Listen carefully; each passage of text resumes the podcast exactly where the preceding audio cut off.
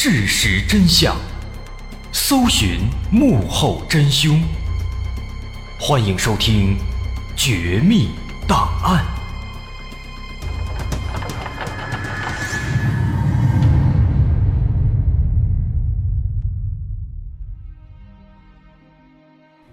还原事实，探索真相。欢迎继续关注《绝密档案》，我是大碗。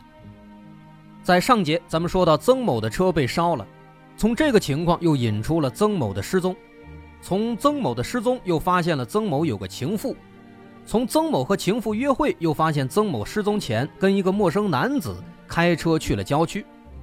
但这还没完，就在警方思考的时候，第二天早晨，一名中年男子来到派出所报案。男子表示自己在昨天晚上，也就是案发那天晚上，遭的抢劫了。而这起抢劫案子和曾某的案子又有着诸多的相似之处。其实这事儿发展到这儿啊，相信很多人已经乱了。哇，这曾某失踪了，活不见人，死不见尸，他这车呢又给人烧了。烧车的现在知道了是戴口罩的那个男子。那现在这个戴口罩的男子呢，他又来报案了，说自己遭到抢劫了。另外这里面还有一个小三儿啊，叫张小三儿。这人物这也太多了，而且这些人物跟曾某的失踪好像也不搭边啊。曾某、妻子刘某、张小三、口罩男子宋月野，这几个人物之间到底有着什么样的关系呢？这起案子是怎么回事呢？别急，咱们一个一个的来捋。咱们先来说说那天早晨来报案的这个男子，他就是戴口罩的那个男的。当然，一开始警方是不知道的。警方不知道这个人就是监控里那个口罩男子。说在十六号早晨，这个男的来派出所报案了。他说自己在昨天晚上啊八点多的时候吃完晚饭之后出门遛弯，刚出了小区没走几步，在自己的身边开过来一辆白色面包车，面包车上下来一个男的，突然拿着一个喷壶对他喷了一些迷药，然后他就晕倒了。等他醒过来之后呢，发现身上的钱财已经被抢走了，他呢被这个面包车扔到了郊区的团林铺镇。那么从这个男的他的报案来说呢，跟曾某汽车的那个案子的确有一些相似之处。时间上都发生在晚上八九点钟左右啊，他是八点多，那个曾某的车被烧呢是九点多，而且这个地点。都是在南郊的团林铺镇。那警方当时一听到这两个信息点马上就意识到说这两起案子之间会不会有关联呢？于是警方马上就让这个报案的男子，哎，让他去帮忙指认一下当时他遭的抢劫的地点以及被扔在了郊区的具体什么地方。然后男子就带着警方来到了这两个地点。那在确定了。这两个地点之后，为了寻找抢劫他的那个面包车，警方就调取了这两个地点的监控录像。但是，一看监控，警方发现这个事儿有点不对劲啊。警方调取了男子指认的地点的监控录像，但是发现这监控里面并没有拍到那辆抢劫他的白色面包车。整段监控。一直看到第二天早晨，在这监控里面就没有出现一辆白色的面包车，甚至连这个报案的男子都没有出现。那这就奇怪了，明明这个地方就是他被抢劫的地方，那摄像头就在马路边上，他不可能拍不到啊。这时候警方的心里开始犯嘀咕：难道说这个男的这是来报了一个假案吗？那么他报假案的目的是什么呢？就在警方思考的时候，另一边对曾某的银行卡的调查有结果了。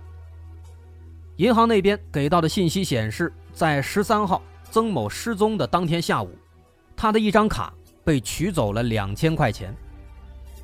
于是警方马上调取了取款机上的监控，发现当时去取钱的不是曾某，而是一个戴着帽子、戴着口罩、还戴着一次性手套的男子。那这样的一番全副武装，连手套都戴了，这肯定有问题啊！而这样的画面的出现，是否意味着曾某他已经遇害了呢？但让警方想不通的是啊，为什么这个人拿着曾某的卡去取钱，但只取走了两千块呢？要知道曾某是个大老板啊，他有的是钱，但他只取了两千块，这是什么意思呢？而更加奇怪的是，警方突然发现，去取钱的这个男的，和刚刚来报案的男的，还有当天晚上的口罩男子，这仨人。在体型上，好像有那么几分相似啊。其实要说这个人啊，还真的是愚蠢到了极点。那警察也是人嘛，趁着午休的时间，他们也会上上网、刷刷论坛。那这天中午，有警察就发现啊，在荆门当地的各大网络论坛上，有人在发帖子，说自己昨天晚上遇到抢劫了。提醒大家千万要小心。不仅如此，当天下午，这个人还联系了荆门当地的报社，给报社提供消息，说最近有抢劫的，一定要提醒广大市民。这很明显，这就是那个报案的人，他在发帖子，他在给报社打电话。这就是此地无银三百两啊！警察当时都看懵了，心想这干嘛呢？上午来报假案子，说自己被抢了。现在呢，又开始在媒体上发这些消息，这干嘛呢？自己骗自己呢。当时警察看这都看乐了，心想这个报案的男子他肯定有问题，于是就把他叫到了派出所，要询问他一些问题。而这次呢，警方专门留意了这名男子他的样貌特征，而这仔细一留意一观察，果然就发现了一些疑点。首先。在这个男子他的手上，啊，右手上有红色的被烧伤的痕迹。他的两边的眉毛边上也被烧焦了，秃了。那这个情况，这很明显就是被火点着的，就是放火引起的呀。这给警方高兴坏了，合着这人自己在这欲盖弥彰，来回演戏呢，末了反倒是把自己给坑了。得，这是一个很明显的低智商犯罪啊。于是，警方就开始对这男的展开讯问。在经过了几回合的较量之后啊，这男的终于承认，自己就是那个戴口罩的男子，就是那个取钱的男子，是自己不小心杀害了曾某，并且烧掉了他的奥迪 A 六。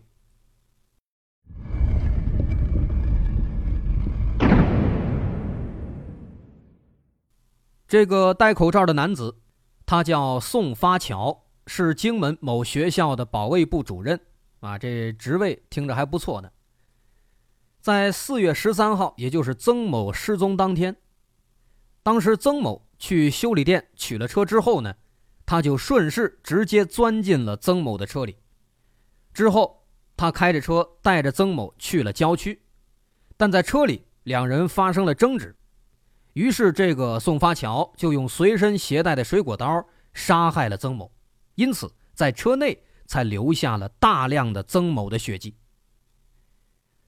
杀害了曾某之后，他在曾某的口袋里发现了曾某的身份证和一张银行卡，于是当天下午他就拿着卡去取款机取钱，并且利用曾某的身份证猜到了银行卡的密码，取出了两千块钱。那他为什么只取走了两千块呢？因为这是一张信用卡，每天的额度只有两千块。多了他也取不了啊。那再之后，他就把车开到了郊区的一片公共墓地，用这两天的时间在这挖了一个坑，把曾某的尸体和财物全都埋进去了。因此，曾某的电话呢可以打通，但是没有人接，因为早就被埋到地下了。那埋好之后，他还装模作样的搞了一个石碑啊，在上面刻了一个李字儿，他就随便刻嘛，刻了一个李字。好像真的是一个正常的墓一样，还在旁边其他的这个墓上边拿了两个花圈放在这儿了，还搞得好像哎是一个新的墓，好像没什么事儿。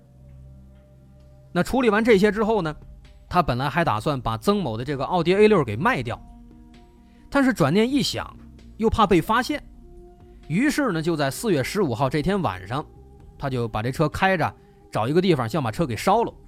那最终溜达溜达就来到了这个郊区水库的旁边，把这车开下去，一把火就给点了。那么烧了车以后呢，他得想办法离开呀。但是他一掏手机，发现手机没电了，因为那两天啊，他一直在外面忙着挖坑啊，没有时间给手机充电。那现在手机没电了怎么办呢？于是他就步行来到了附近的团林铺镇，在超市里借了手机，给自己的弟弟打电话。他弟弟就是之前提到的那个宋月野。之后，宋月野开车来把他接走了。啊，不过这个宋月野对宋发桥犯下的这个案子是不知情的。那么，以上就是宋发桥他供述的这起案件的大致经过。警方根据他的供述，也找到了曾某的遗体。根据法医检验，死因的确是因为刀伤造成的大出血，这也印证了宋发桥的供述。那不过咱们现在说到这儿啊，虽然凶手锁定了，但是应该还有很多朋友对这起事件的发生充满了疑问。这宋发桥他为什么要杀害曾某呢？宋发桥他是学校的一个保卫科干部，这个曾某呢是自己开房地产的大老板，这俩人之间没有任何的交集，他为什么要杀害曾某呢？那这个时候咱们就要提到。之前咱说到的那个张小三儿了，这仨人之间啊，这关系比较微妙。简单来讲，曾某和张小三是十多年的情人关系，而在一年前，宋发桥也认识了张小三儿，俩人也发展成了情人关系。而宋发桥自己呢，也是有家室的，还有一个四岁的儿子。所以说，这个张小三儿啊，哎呀，很厉害呀，脚踩三只船。自己的丈夫还有两个情人，啊，这也是够忙的。那一开始呢，这三个男的互相都不知道，但是后来宋发桥渐渐的发现，这张小三儿有点不对劲。怎么个不对劲法呢？说俩人相处了一段时间之后，张小三儿就给宋发桥提出了两个要求：第一，不能给他打电话；第二，不能给他发短信，就是不能没事联系他。那这就很难受啊！一开始啊，宋发桥可以理解，他认为应该是张小三儿啊，怕自己的丈夫发现。但是直到后来有一天啊，宋发桥在大街上看到了曾某开着车送张小三儿回家。这一下，这宋发桥坐不住了，他瞬间感觉自己被绿了啊，感觉很屈辱。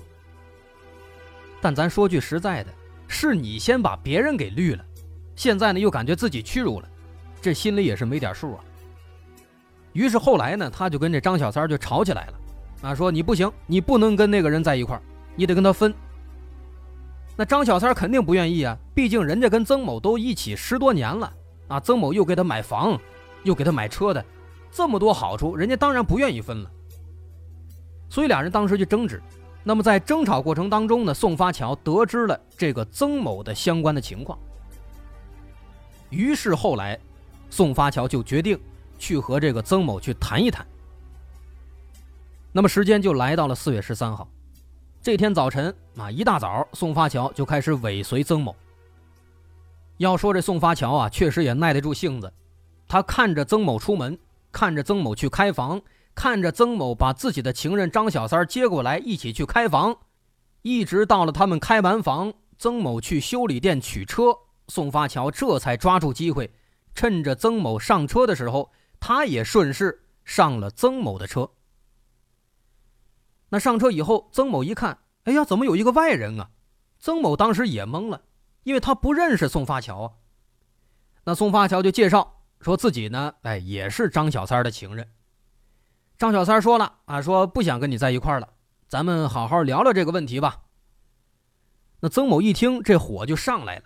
咬着牙说：“啊，行啊，咱去哪儿聊啊？”宋发桥说：“啊，我知道一个地方，这地方不错。”于是呢，曾某就让宋发桥开车，自己坐到了副驾驶的位置，所以那监控就拍到了，是这个宋发桥在开车，而曾某坐到了副驾驶。之后，宋发桥开着车来到了郊区的一个地方，俩人把车停下来，在车里聊。那曾某当时非常非常生气，他跟宋发桥说：“说好家伙，老子的女人你也敢动啊？咱们荆门这么小，我想找你很容易，想弄你很简单啊。”这一边说着，这曾某生气啊，他就动手了，就过去掐宋发桥的脖子。这宋发桥呢就开始反击。那为了以防万一，宋发桥的身上带了一把水果刀，于是他就把刀拿出来，俩人开始争执。结果就是在这个过程当中，这把刀划破了曾某的脖子，最终导致了曾某的死亡。所以这起案子其实它不算复杂。看似不相干的几个人，全都被一个情妇给连接在了一起。那其实有关什么情夫情妇的案子，咱们也说了很多了，基本上就是因为小三儿啊闹出人命来了。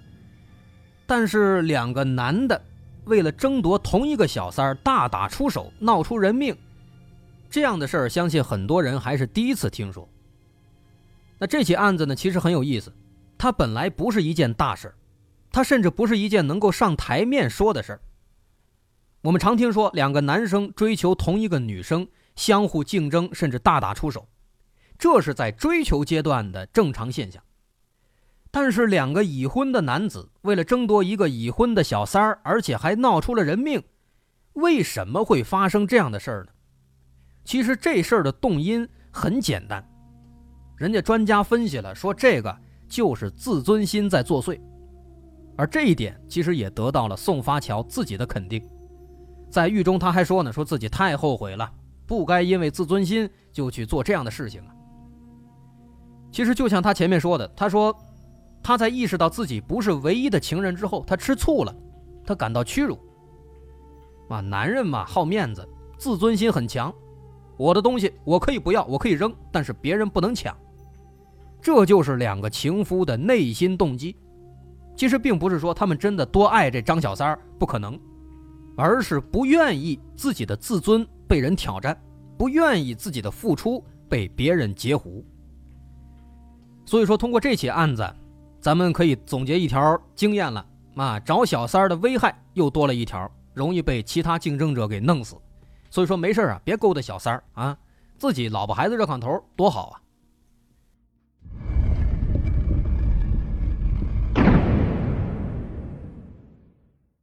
那么这起案子说完了，大伙儿肯定也发现了，这起案子有一个非常亮眼的特点，就是这个案犯他特别笨。关键笨就笨吧，他还不认，还自作聪明，搞了很多作死行为，结果最后作着作着把自己给作进去了。最让人哭笑不得的，应该就是作案之后他还自己去报案。那后来他自己还说了，说当时去报案呢，本来是打算转移警方的注意力啊，说自己被抢了。故意把这个抢劫的故事跟曾某那几个地点都挂上钩，但他实在是想的太片面了。你跟警察说说自己被抢了，那警方肯定会查呀，这一查肯定会发现监控里没有啊，这不直接就漏了吗？末了呢，还在网上发帖，还给报社打电话，这不是明摆着让大家把这注意力都放到你这身上吗？这简直就是作死，这就是低智商犯罪的代表人物。那也正是因为这么折腾，最后搞得整个荆门几乎全都知道了。他自己家、他的妻子、他的孩子，张小三家、张小三的丈夫、张小三的孩子，还有曾某的妻子、曾某的孩子，三家子，别想在这过了。后来确实全都搬走了，抬不起头了，怎么在这住啊？啊，这就是这起案子的全部情况了。啊，低智商犯罪，咱们也是第一次看到，挺有意思。另外呢，谨记。